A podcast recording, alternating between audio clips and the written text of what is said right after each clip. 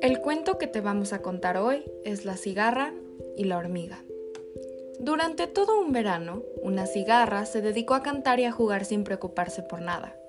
Un día, vio pasar a una hormiga con un enorme grano de trigo para almacenarlo en su hormiguero.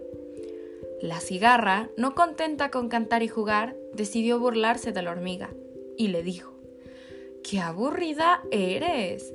Deja de trabajar y dedícate a disfrutar. La hormiga, que siempre veía a la cigarra descansando, respondió, Estoy guardando provisiones para cuando llegue el invierno.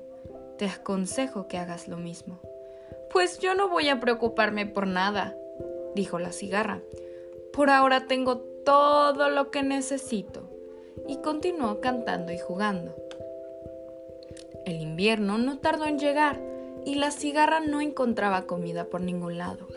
Desesperada, fue a tocar la puerta de la hormiga y le pidió algo de comer.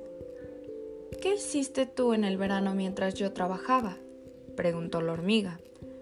Andaba cantando y jugando, contestó la cigarra. Pues si cantabas y jugabas en verano, repuso la hormiga, sigue cantando y jugando en el invierno. Dicho esto, cerró la puerta. La cigarra aprendió a no burlarse de los demás y a trabajar con disciplina. El fin. La moraleja de esta historia es, para disfrutar primero tienes que trabajar.